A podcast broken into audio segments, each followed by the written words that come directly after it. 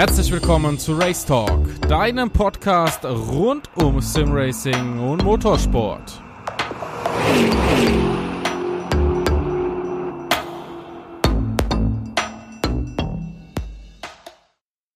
Es ist wieder Zeit für eine weitere Folge Race Talk. Heute mit Tim Heinemann. Ja, der Namen kennt vielleicht der eine oder andere. Aber Tim, ich würde sagen, kurze Vorstellung von dir und dann steigen wir gleich ein mit sehr, sehr interessanten Themen. Abend zusammen, ähm, ja, Tim Heinemann, mein Name, wie du schon richtig gesagt hast, äh, 20 Jahre jung noch. Noch. 20 und ähm, ja, ich bin einer der Simracer, der das Glück hat, den Schritt in den realen Motorsport hoffentlich zu schaffen, beziehungsweise schon zum Teil geschafft hat. Weil das wird nachher auch noch ein Thema sein und äh, dann gebe ich mal wieder das Steuer an dich weiter, oder? so machen wir das, so machen wir das. Wir haben gesagt, wir machen das heute richtig, richtig locker, denn Tim, der hat noch ein bisschen Programm äh, das kommende Wochenende. Also wenn ihr den Podcast hört, hat er aktuell das Programm schon. Wir nehmen das ja, oder ich nehme es ja immer ein bisschen vorher auf, nicht spontan, nicht live, sondern ein bisschen vorher. Wie gesagt, er hat dann das Programm schon. Was da für Programm ansteht, habt ihr vielleicht schon in Social Media mitbekommen. Ähm, ansonsten, Tim wird auch noch mal ein bisschen berichten. Also er erfahrt dann, wenn ihr den Podcast hört, was Tim vorher gefühlt hat. Vielleicht. So. Kompliziert. Ja, und nachher hoffentlich auch noch fühlen wird, wenn äh, das Auto noch heile ist. ja, so ist es. Ich würde sagen, wir fangen aber mal von vorne an. Tim, du bist ja einer der Simracer. Du kommst aus der Szene. Deine Hauptsoftware ist Raceroom. Richtig? Ähm, mit dem Kartsport angefangen. Sorry, wenn ich da jetzt vielleicht alles gut. Wegnehmen. Alles gut mit dem Kartsport vor zehn Jahren angefangen und dann, ja, vor fünf, sechs Jahren kam dann so der Umstieg auf den virtuellen Motorsport, der ja mittlerweile sogar als richtiger Motorsport anerkannt ist zum Teil. Ja, ja dann kam ein bisschen so die Anfänge, ähm, ja, mehr Equipment geholt, wie es dann immer so ist, dann irgendwann auf ein richtiges Lenkrad umgestiegen. Am Anfang habe ich mit so einem Viving Force GT angefangen. Für 20 Euro war das, glaube ich. Hm ja, bin eigentlich der ganzen GTA Evolution Race 07 ähm, Serie immer treu geblieben. Also von Race 07 GTA Evolution eine WTCC-Erweiterung und dann irgendwann Race the Game und jetzt Race Experience war immer mein Hauptaugenmerk. Mhm. Und ähm, nebenbei immer versucht, auch in R-Faktor vertreten zu sein. Ähm, ja sehr, sehr viele Langstreckenrennen, die auch mit hochkarätigen Fahrern vertreten waren. Verschiedene Einsätze gehabt. Und das war eigentlich immer so mein Hauptaugenmerk. Ähm, der Umstieg auf iRacing kam äh, ab und zu mal angedacht, aber kam vielleicht ähm, auch zum Glück nicht, sonst wäre ich vielleicht auch nicht in der Position, wo ich jetzt wäre. Ja, kann ich mich über meinen Weg, glaube ich, auch nicht so wirklich beschweren. Auf keinen Fall, auf keinen Fall. Manchmal ist es so einfach, ne? Ähm, merke ich selbst manchmal, macht man Versuche, dann passt das nicht, dann probiert man was anderes, am Ende bleibt man dem treu, was man gemacht hat und schwupps, läuft's auf einmal. Also ganz, ganz normale Sache. Kann sein, muss nicht sein, ja. Aber du bist da auch ziemlich erfolgreich gewesen, du hast schon ein bisschen angerissen. Was hast du was gewonnen? Es ist zweimal die Sim Racing Expo. Erster Sieger der Sim Racing Expo. Also bei der allerersten, bei der zweiten hast du auch nochmal gewonnen. Dann hast du gewonnen die Mercedes I, wie heißt sie? Ich komme gerade nicht auf den Namen, es liegt mir auf der Zunge. Mercedes AMG Online Race Competition hieß die allererste Ausgabe. Dankeschön.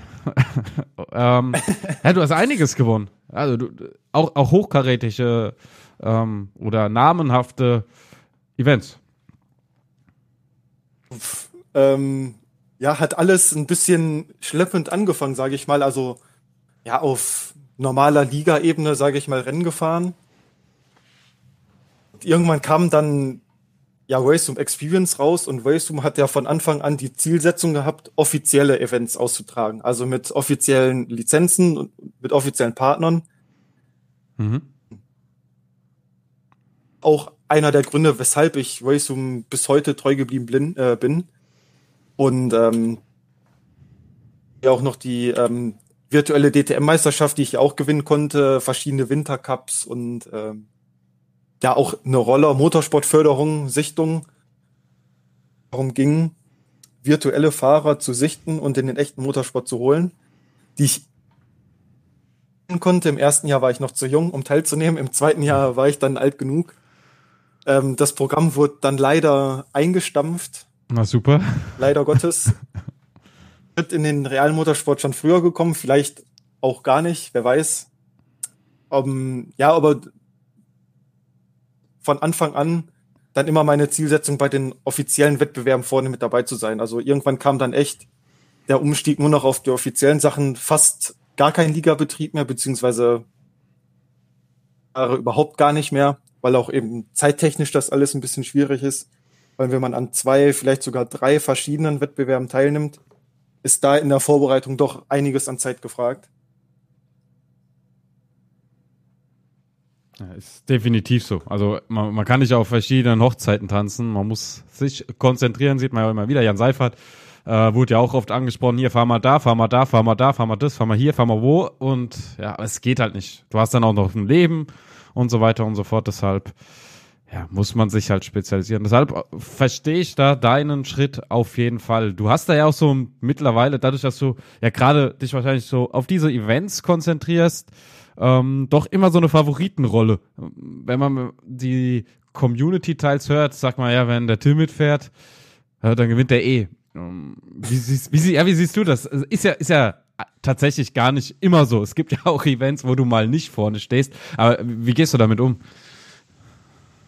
Sehr viele Events, wo ich nicht vorne stand. Ähm, ich muss damit ja irgendwie zurechtkommen, weil ich eben ja die Historie hinter mir habe. Folge dann doch irgendwo ähm, auf meinem Namen stehen. Ich ein Wettbewerb rein nach dem Motto, ich bin der Allerbeste und ich bin der Favorit und ich werde das gewinnen. Ähm, ich gehe eigentlich immer ja eher konservativ ran und Stück für Stück ranzutasten und mich zu verbessern und in der Vorbereitung auch alle möglichen Szenarien durchzuspielen, dass ich da für alles vorbereitet bin.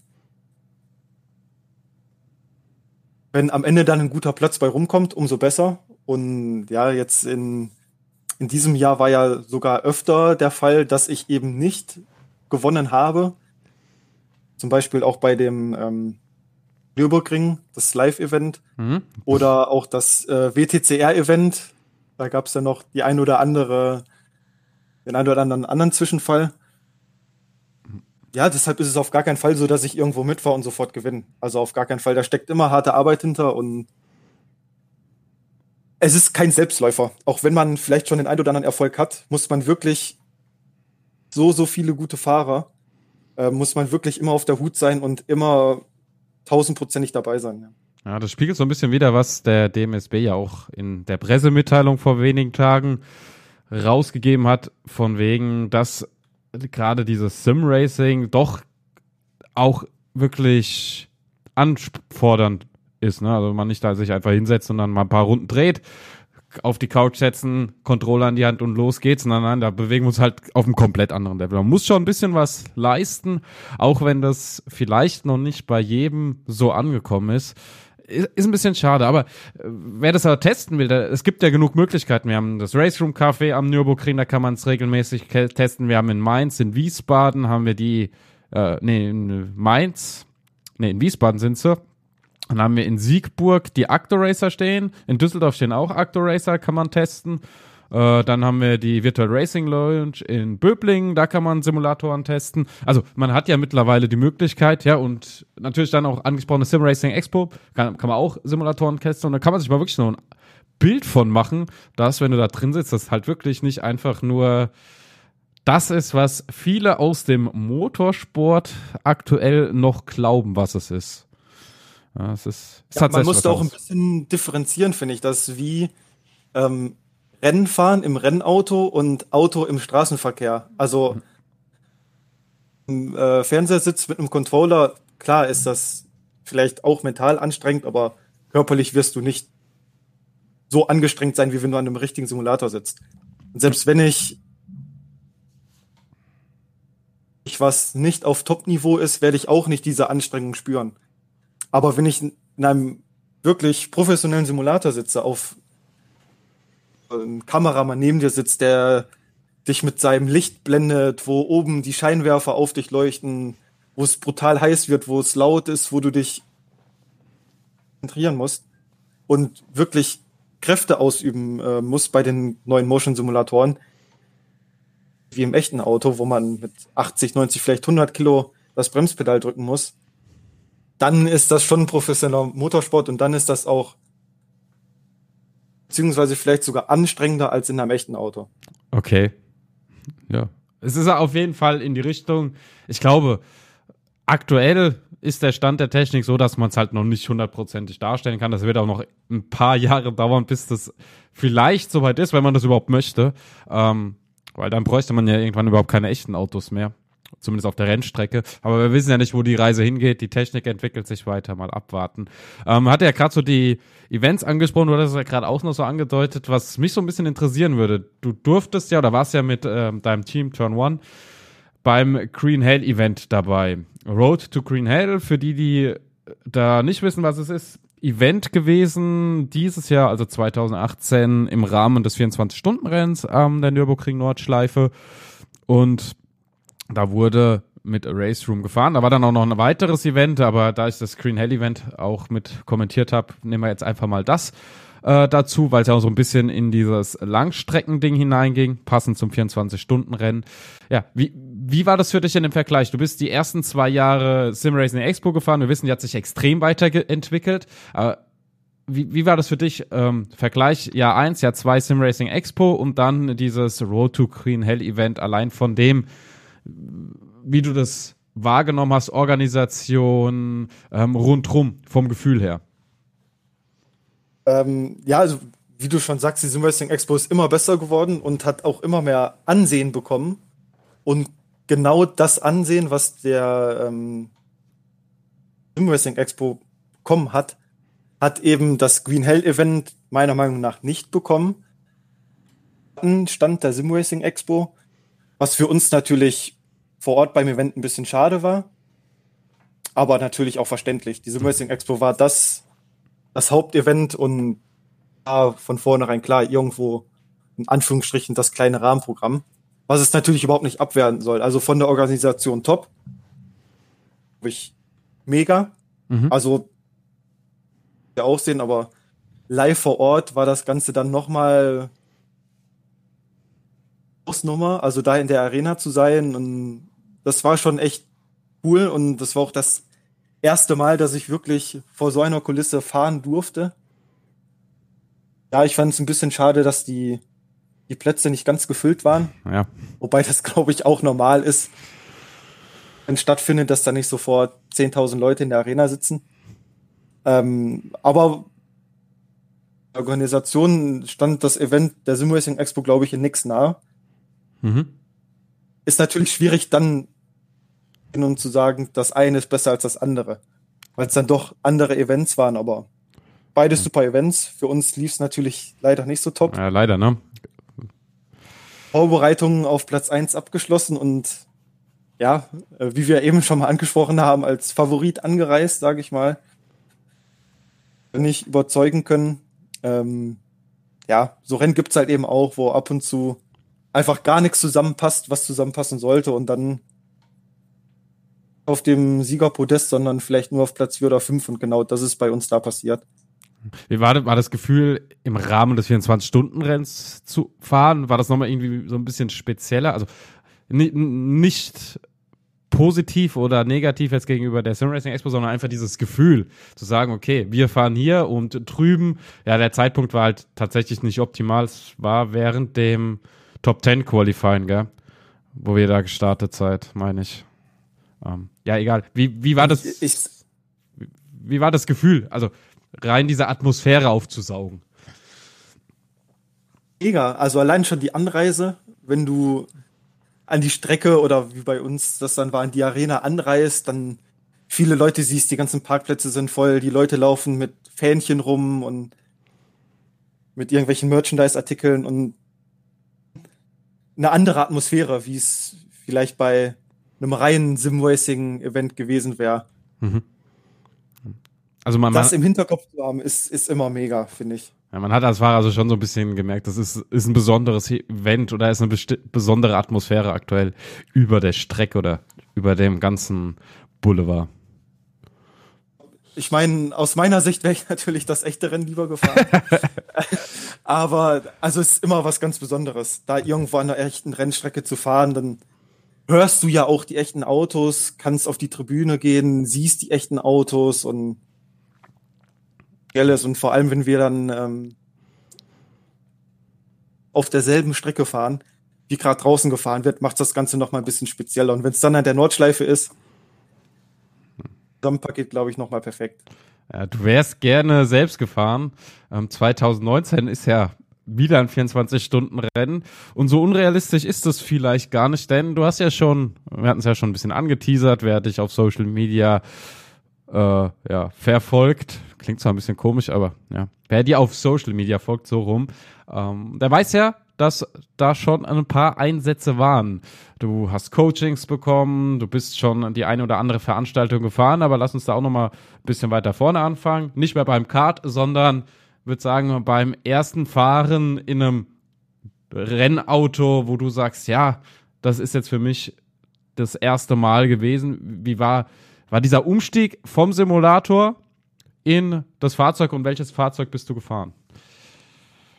Das erste Mal auf einer Rennstrecke war gar nicht in einem Rennauto. Das war im Rahmen der Touristenfahrten auf der Nürburgring Nordschleife. Okay. Ein Toyota GT86 mit 200 Serien PS mhm. von meinem lieben netten Freund Wilhelm Weirich. Mhm.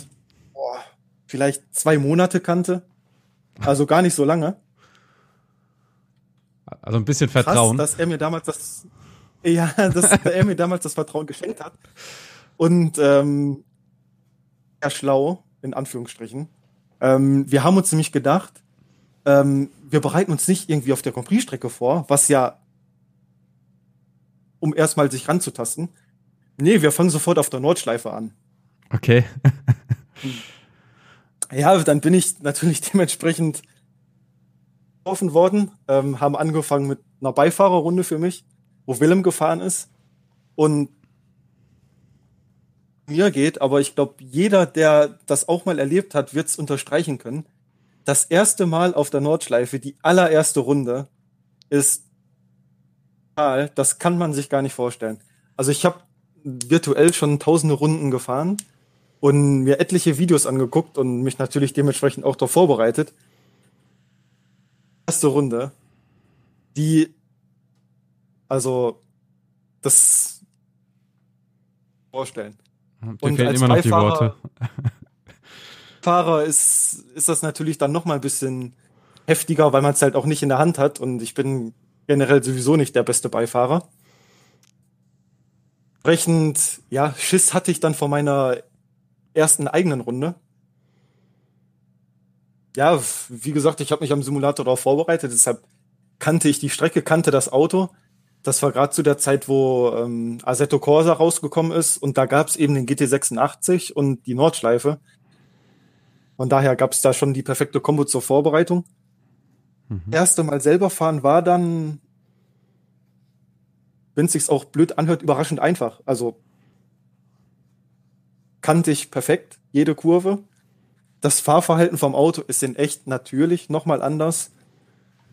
Und natürlich hat man nochmal andere Kräfte, die da wirken. Und gerade Höhenunterschiede sind in echt, finde ich, nochmal viel brutaler, als wie man das in der Simulation.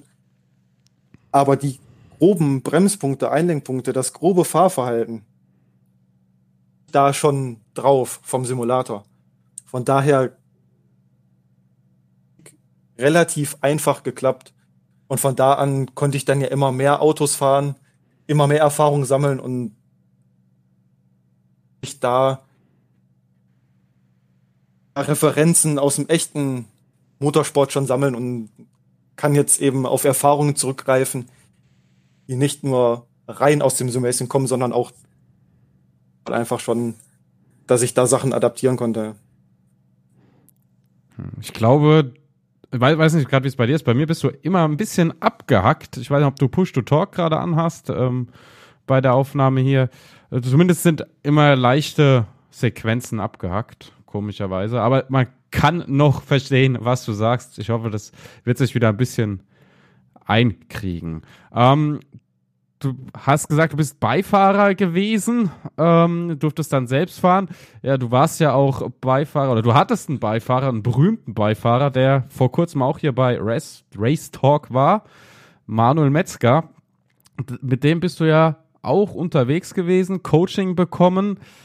Wie war das für dich? Also so einen doch bekannten Fahrer, gerade auch der auf der Nordschleife sehr, sehr bekannt ist, generell durch Black Falcon doch sich einen Namen gemacht hatte. Ihr wart zwar nicht auf der Nordschleife unterwegs, zumindest von dem, wo ich gerade dran denke. Ich weiß nicht, ob ihr so mal auf der Nordschleife zusammen unterwegs war. Aber wie war das dann, in, mit ihm dieses Coaching zu machen? Und es war ein GT4, hattest du gesagt, ne?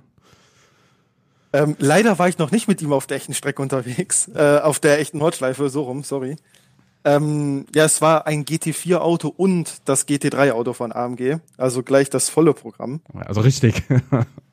ja, also war schon eine sehr, sehr große Ehre. Also ich habe oder ich durfte ähm, daran ja teilnehmen, weil ich ähm, die virtuelle E-Racing-Meisterschaft gewonnen habe von Mercedes. Mhm.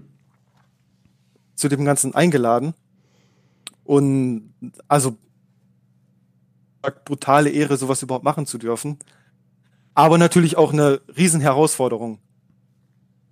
Ähm, jetzt schon mehrere Autos gefahren und ja, bin auch ein bisschen mit dem Gefühl nach Valencia war das, ähm, in Spanien, bisschen mit dem Gefühl angereist, dass es ja eigentlich gar nicht so krass werden kann. Mhm. Irgendwo ein paar Autos gefahren ist, da mal Porsche, da mal BMW, da mal AMG. Und Auto kam einem normalen Auto, wie man sich das so vorstellen kann, auch relativ nahe. Also war gar nicht so extrem, finde ich. Aber das GT3-Auto, was das für eine Performance abrufen kann, schockiert. Und da hat's enorm geholfen, so jemanden wie Manuel dabei zu haben. Liebe Grüße übrigens an ihn. Zu haben, der erstmal wirklich 1000 Prozent weiß, wovon er redet, mhm. auf dem man 1000 Prozent vertrauen kann. Ihm auch bei allem, was passieren kann, ähm, helfen kann. Hm. Ein Szenario, der irgendwas zu sagen kann, der irgendeinen Tipp geben kann. Und allein das Gefühl im Hinterkopf zu haben, dass immer da irgendwo einer hinter dir steht, der dir versucht zu helfen, wie es geht und dich auch zu pushen, das ist erstmal enorm angenehm und hilft dir natürlich auch. Vor allem, wenn es dann ähm, zu Gesprächen mit dem Ingenieur geht. Mhm. Tausendstel Sekunden, Zehntel Sekunden, einen Meter auf der Strecke geht, da hilft es enorm, wenn dir da jemand erklären kann, was dieser Ingenieur, der ja in einer komplett anderen Sprache redet, wie wir Fahrer, was überhaupt er, erzählen will. Ja, verstehe. Ähm, ich, kann man sich das so vorstellen, du bist das GT3-Fahrzeug dann gefahren, nachdem du den GT4 gefahren bist, hast gedacht, ja, cool, da geht auf jeden Fall mehr, aber dann wirklich das Fahrzeug in den Randbereich zu treiben, äh, dass da schon bisschen Mut auch erforderlich war, um oder dass man sich gar nicht vorstellen konnte, dass tatsächlich sowas mit einem GT3 möglich ist. Also, so habe ich das zumindest jetzt aus deiner Erklärung auch ein bisschen rausinterpretiert. Genau, ja, also auf eine gewisse Grundpace zu kommen, ist, glaube ich, für jeden relativ einfach, in Anführungsstrichen, und war für mich auch relativ einfach vor Ort drei, vier Sekunden an die Sollzeit ranzukommen, war im ersten Turn schon möglich. Mhm. Dann aber über diese Grenze, die man ja selber erwartet, weil sonst wird man ja von Anfang an schneller fahren, darüber hinaus das Auto zu bewegen. Erstmal überhaupt das Wissen, dass es funktioniert und enorm viel Mut, weil dein Kopf sagt dir jedes Mal, die Kurve geht nicht voll. Die Kurve hat den und den Radius, die Strecke ist so und so breit. So schnell, das kann nicht funktionieren. Aber im GT3-Auto funktioniert's. Und passen. Und eine Kurve, wo man von denkt, dass man bremsen muss oder vielleicht lupfen durchfahren kann, mit einem GT3-Auto mit Vollgas durchzufahren, mit 210, vielleicht 220. Echt eine Hausnummer. Und den Schritt zu wagen,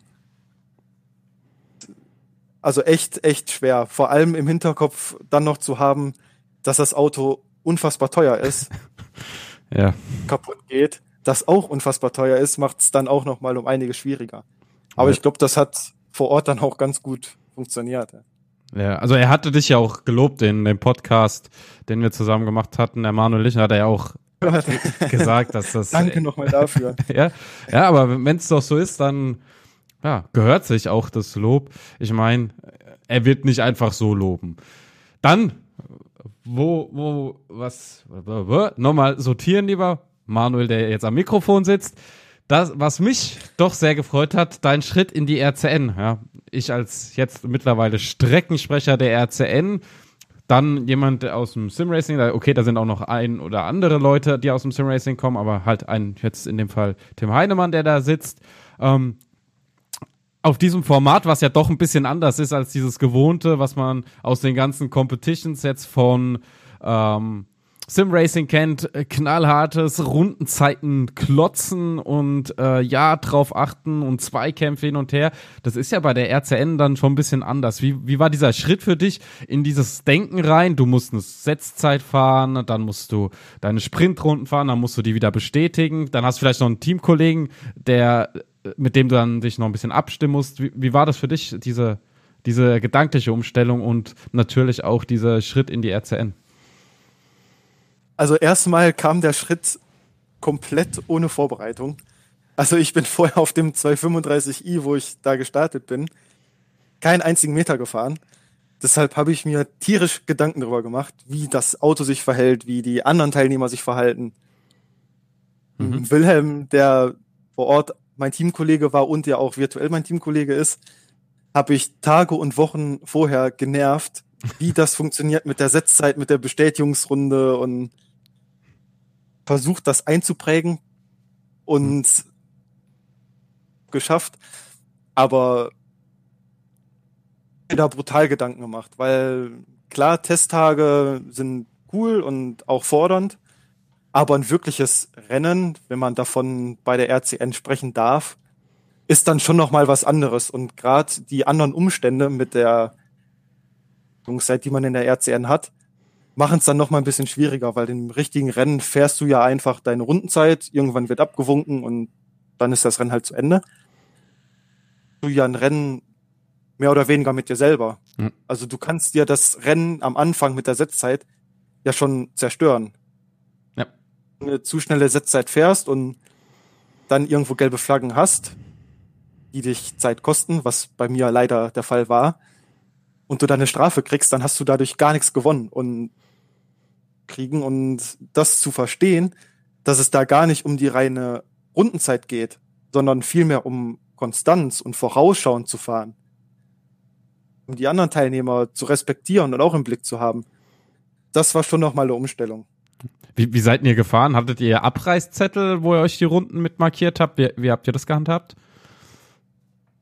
Ja, für Adrenalin-Motorsport gefahren und da die ein recht professionelles Team sind, hatten wir digitalen Funk im Auto, der Okay. auf der ganzen Strecke funktioniert hat.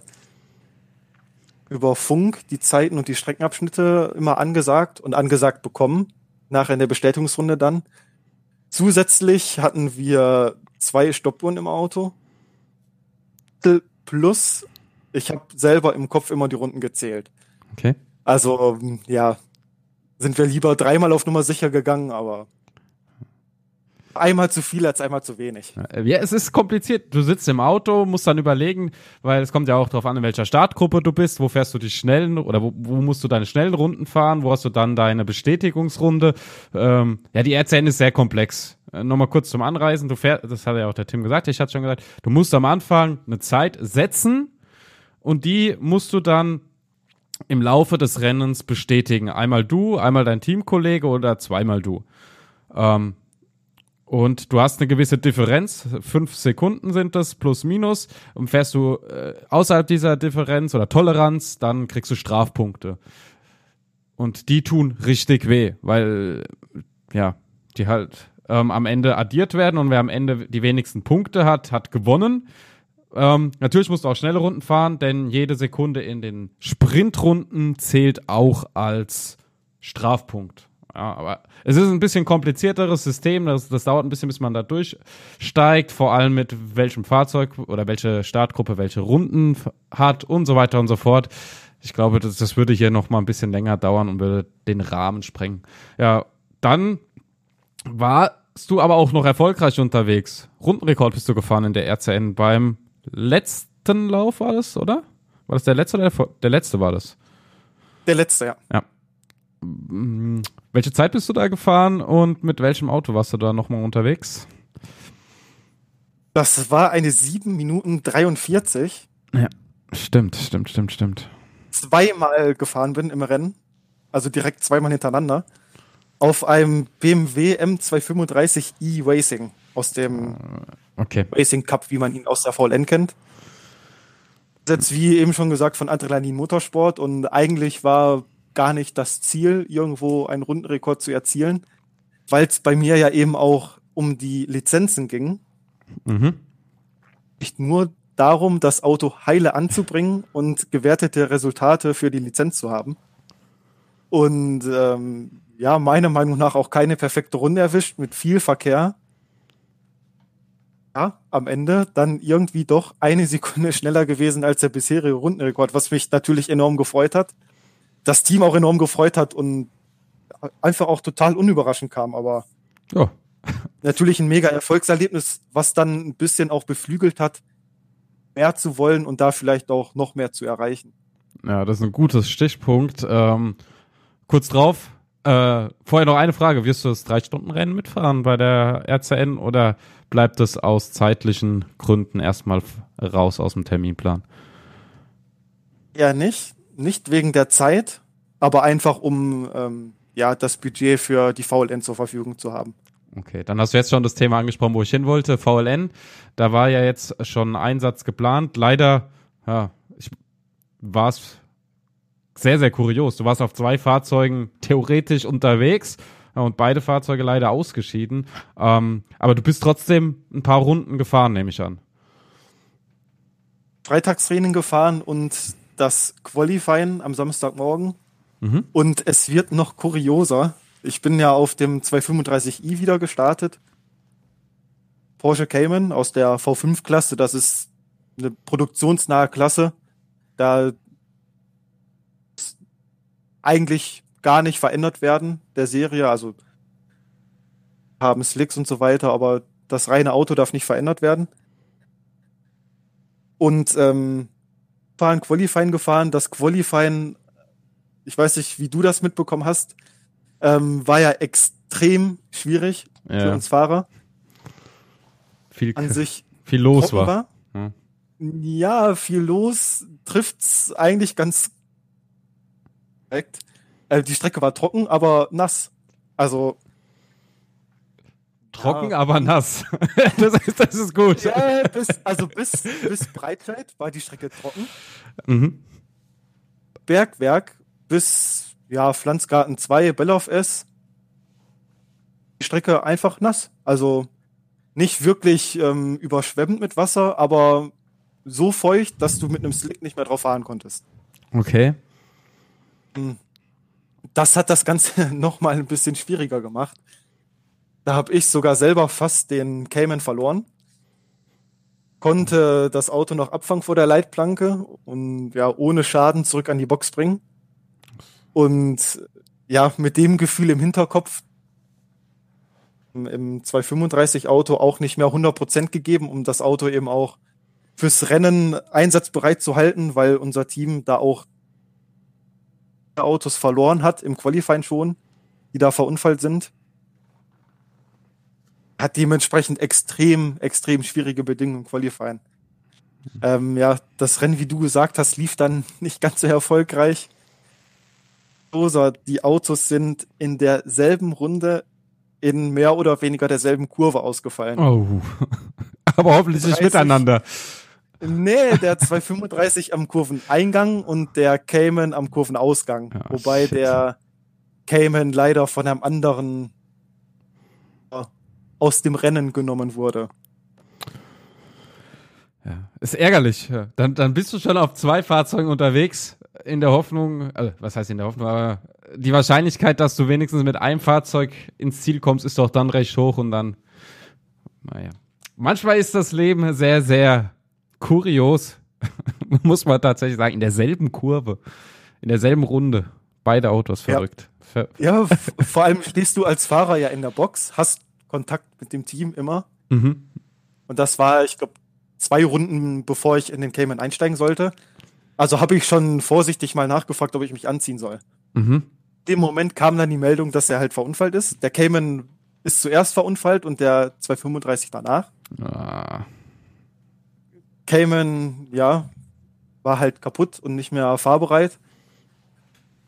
Box rübergegangen, um zu fragen, ob wenigstens bei dem anderen Auto noch alles in Ordnung ist. Ähm, ja, in genau der Sekunde kam dann dort auch die Meldung, dass das Auto raus ist. Und Mist. wie in einem schlechten Film, weil die Wahrscheinlichkeit, dass zwei Autos in mehr oder weniger derselben Zeit ausfallen, ich an dem Tag Lotto spielen können eigentlich.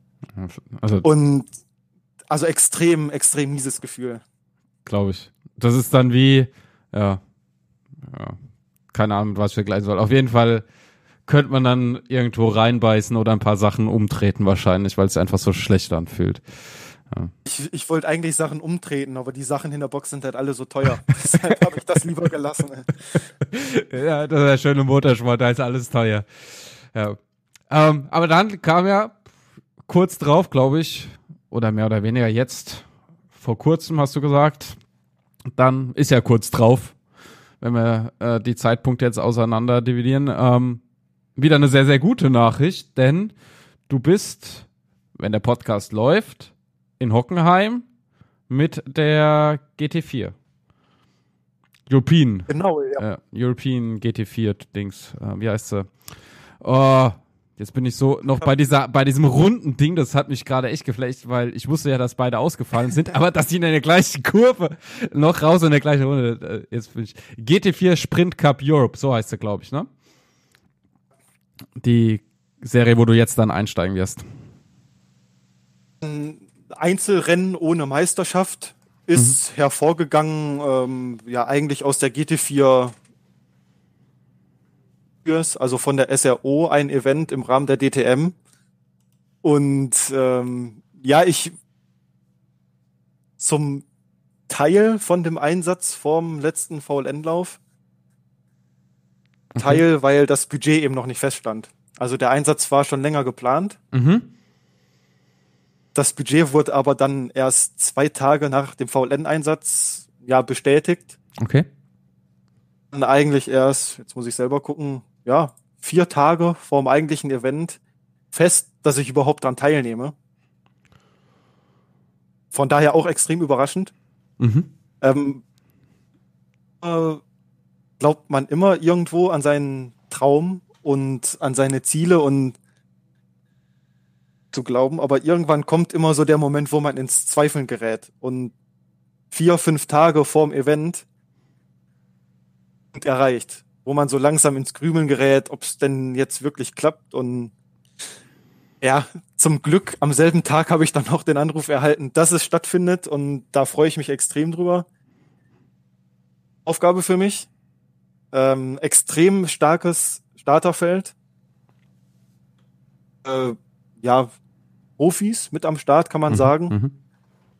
Nur teilnehmen ähm, mit einer Bronze- oder Silber-Einstufung von der FIA. Also darf zum Beispiel kein Werksfahrer am Rennen teilnehmen. Okay. Aber eben viele Fahrer, die schon die ganze Saison gefahren sind, auch schon haben auf solchen, äh, auf solchen Autos. Von daher gehe ich mit extremen Respekt an das Rennen ran. Eine riesen Herausforderung, aber auch eine riesen Chance für mich. Aber nicht nur für mich, sondern ja, ein bisschen auch für die ganze Szene. Ja, da ist ja im Moment eh ziemlich viel los. Ähm, äh, wie fühlt sich das an? Ähm, du sagst so ein bisschen Respekt. Du, wie ist das so emotional in dir? Äh, dieses GT4-Fahren im Rahmen der DTM mit dem Wissen, ähm, dass da ja auch Leute sind, die sagen können, ey, schau dir den Jungen an. Der hat jetzt noch gar nicht so viel Erfahrung und ja, die Scouts, wie es ja so schön heißt, die Talentscouts. Ähm, äh, ist sowas in, im Hinterkopf, wie, fühlt sich das auch emotional an? Also ist das so ein Auf, Ab, Auf, Ab äh, zwischen Freude, zwischen Panik? Ähm, wie, wie kann man sich das vorstellen? Ein mega Auf und Ab, vor allem für mich. Ähm, Gerade weil wir bei der VLN ausgeschieden sind, dann kam, also dementsprechend war das eine schlechte Nachricht. Ähm, dann kam halt die, die Nachricht, dass ich dran teilnehmen darf am GT4-Rennen. Dann habe ich erfahren, dass ja mein langjähriger Teamkollege und Freund Wilhelm leider nicht mit vor Ort sein kann. Mhm. Dann noch mal ein bisschen runtergezogen. Aber versuche ich enorm motiviert daran zu gehen, alles zu geben. Wie gesagt, ist das eine Riesenchance für mich. Ich weiß, dass anwesend sind, die man eventuell auf sich aufmerksam machen kann. Mhm. Weil, ja, im Endeffekt ist es dann in Anführungsstrichen doch nur ein Rahmenprogramm und nicht das Hauptaugenmerk an diesem Wochenende. Ganz klar, dass ich das Rennen eigentlich nicht gewinnen kann unter normalen Umständen. Also das ist einfach dafür ist das Starterfeld einfach viel zu groß und meine Erfahrung viel zu gering. Ja, soliden Resultat, hoffentlich irgendwo, weiß ich nicht, in Richtung Top 10. Mega zufrieden. Also das wäre schon echt ein Riesenerfolg und dann hätte es sich schon gelohnt. Also alles, was über die Top 10 hinausgeht, wäre noch ein, das Sahnehäubchen oben drauf. Mhm. Aber das wäre so mein Ziel. Und deshalb ist mir auch eigentlich klar, dass ich da kein,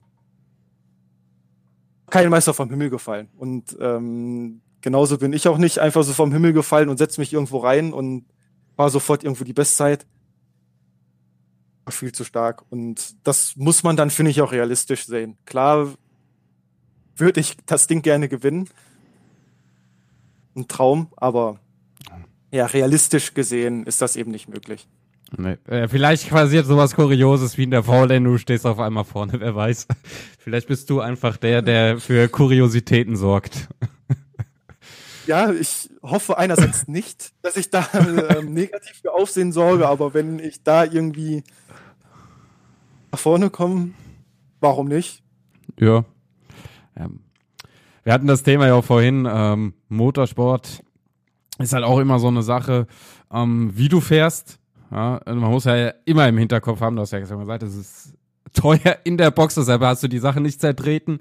Ja, man muss immer im Hinterkopf haben, ja, es gibt Schäden, die sind günstig, es gibt Schäden, da muss man halt äh, vielleicht die volle Selbstbeteiligung zahlen. Wer, wer da sich für interessiert, der kann das ja recherchieren. Deshalb, da gehen wir jetzt gar nicht so drauf ein auf die Preise. Aber das Geld spielt im Amateur-Motorsport, also wenn du kein Werksfahrer bist, immer eine Rolle. Und ich glaube, das fährt auch so ein bisschen, gerade wenn du noch so ein junger Fahrer bist, mit 20 und äh, so wenig Erfahrung in Anführungszeichen hast, schon auch eine wichtige Rolle, zumindest im Hinterkopf. Ja, also ich finde generell, dass Geld leider, muss man sagen, ähm, eines der wichtigsten Dinge im Motorsport ist. Einfach die Welt und gerade im Motorsport spürt man das immer wieder sehr, sehr hart. Aber ähm, davon darf, darf man sich nicht beeinflussen lassen. Also das muss man einfach ausschalten. Jetzt klar, in den Vorbereitungen, in den Planungen und im Nachhinein ist das einfach ein wichtiger Faktor, den man berücksichtigen muss.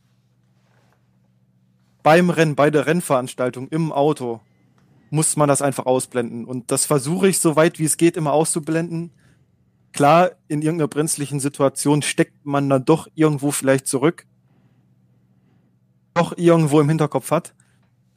Aber wenn es dann auf ähm, eine schnelle Runde geht und um eine Rundenzeit, kein, kein Platz im, im Kopf. Und ähm, sonst ist das im Endeffekt vielleicht die eine Zehntel, die nachher fehlt auf der Rundenzeit und die im Endeffekt vielleicht auch über drei, vier, fünf Positionen weiter vorne oder hinten entscheidet. Ja, so, so ist es. Ja. Ähm, einen Sebastian Vettel Verstappen-Manöver wie in Suzuka wird es dann wahrscheinlich eher nicht geben von dir. Da würdest du dann wahrscheinlich sagen, oh nee, da halte ich lieber zurück. Ähm, ja, Aber wenn, wenn du Profi bist und auf, äh, ja, da, da musst du auch so Situationen fahren, in meinen Augen auch mit Übersicht. Wobei, ob die Aktion so klug war, ist wieder ein anderes Thema. Gehen wir wieder weg von der Formel 1, kommen wir wieder zum Thema. Ähm, Zukunftsaussichten habe ich mir noch so ein bisschen im Hinterkopf behalten. Ähm, GT4 jetzt, du hast schon angerissen, ähm, VLN vielleicht nochmal. Ähm, ja, oder bleibst du bei der GT4 und wenn es schön ist, hast du da schon irgendwie dich positioniert für 2019? Also den letzten VLN-Lauf dieses Jahr werde ich auf jeden Fall noch mitfahren, auch wieder im 235 E-Cup. Mhm. Das steht schon fest. Mhm. Ja, sieht's auch gut aus, was den E-Cup in der VLN angeht. Wobei ich dazu sagen muss, dass als Hauptziel bei mir gar nicht mehr die VLN gilt, sondern Sprintrennen. Mhm. Hm. Sprintrennen sind eben doch noch mal um einiges teurer. Alleine fährt oder maximal zu zweit. Und von daher ist zum Beispiel GT3, was für mich ein Riesentraum wäre, aber und da ist das realistische Ziel eigentlich die GT4. Ähm, die TCR ist für mich eigentlich so in, im Fokus, mhm. war auch noch nie im Fokus. Mhm. Daher wäre das Ziel, sich nächstes Jahr irgendwo im, im GT4 zu etablieren. Unabhängig jetzt davon, ob es die GT4 Germany ist oder GT4 Euro-Serie. Mhm. Ziel. Da gibt es auch schon den ein oder anderen Plan, steht aber leider überhaupt noch gar nichts fest. Wie so immer im Motorsport. Man muss immer abwarten und dann erst, wenn es mit Tinte besiegelt ist, sozusagen, dann steht's fest. Genau der Punkt. Ich habe schon viele Situationen gehabt, wo ich hätte irgendwas machen sollen, ähm, wo dann aber doch nichts draus geworden ist. Deshalb warte ich mittlerweile, irgendwas zu sagen, wenn es, also ich sage jetzt irgendwas, wenn es spruchreif ist. Ja. Wenn es feststeht, wenn es schriftlich ist und dann kann ich irgendwas sagen. Und wenn es irgendwo ein Gespräch gibt, aber und wie es dann immer so ist, da kann man im Motorsport leider nichts drum geben. Mhm. Daher bin ich da selber gespannt, was draus wird. Hängt natürlich ähm, vielleicht auch davon ab, wie jetzt das GT4-Rennen läuft oder wie es, wenn der Podcast online ist, äh, gelaufen ist. Ich hoffe, erfolgreich. Aber ja, wenn, wenn da irgendwo ein Resultat rausspringt, dann liefert das, glaube ich, eine gute Basis für nächstes Jahr. Guckt natürlich dann nochmal umso mehr auf mich, aber damit muss man dann halt eben umgehen. Ja. Also der Weg in den Motorsport auf jeden Fall. Das Ziel GT4, ja, also vielleicht dann 2019 schon Tim Heinemann bei einem der ja, regelmäßigen Teams, die am Start sind, am Steuer. Mal schauen. Ich würde es dir auf jeden Fall gönnen. Ja, Podcast. Ja, wir haben jetzt schon eine gute Dreiviertelstunde. Das heißt, wir müssten so langsam zum Ende kommen, auch wenn ich jetzt das noch hier stundenlang wie immer treiben könnte. Aber man muss ja auch ein bisschen drauf achten, dass es nicht zu lang ist. Ansonsten wird der Zuhörer irgendwann ungeduldig. Gibt es ja diese Faustregel, die ich schon ein paar Mal erwähnt habe in den vorigen Podcasts. Aber ja, ich danke dir, Tim. Drück dir jetzt natürlich ganz, ganz, ganz, ganz viel die Daumen. Hoffe, dass dein Ziel erreichst, weil so Leute braucht man, ja, die ihre Ziele verfolgen, die auch klare Ziele haben. Davon gibt's sehr viele, aber immer noch zu wenige leider. Und ja, ist auf jeden Fall schön, dass du da warst und würde mich freuen, wenn wir uns dann vielleicht nächstes Jahr nochmal zusammensetzen im Rahmen des Race Talks und du dann von deiner Saison in einem der Rennfahrzeuge berichten könntest. Ich danke dir erstmal für die Daumendrückerei und ich danke dir auch ähm, für die Möglichkeit, dass ich vielleicht den ein oder anderen Einblick geben konnte, wie, wie es hinter den Kulissen läuft. Klar gibt es viele Themen, die man lieber nicht anspricht und die man auch nicht ansprechen darf. Aber ich hoffe, dass der ein oder andere ähm, ja einfach noch ein paar Einblicke bekommen hat und ja dabei hoffentlich dann als ja GT4 Stammfahrer. ja, also wenn ihr den Podcast hört, wir haben es heute ein paar Mal gesagt, ähm, dann ist er vielleicht schon erfolgreich unterwegs gewesen auf dem Hockenheimring im Rahmen des Finales der DTM mit der GT4 Sprint-Serie.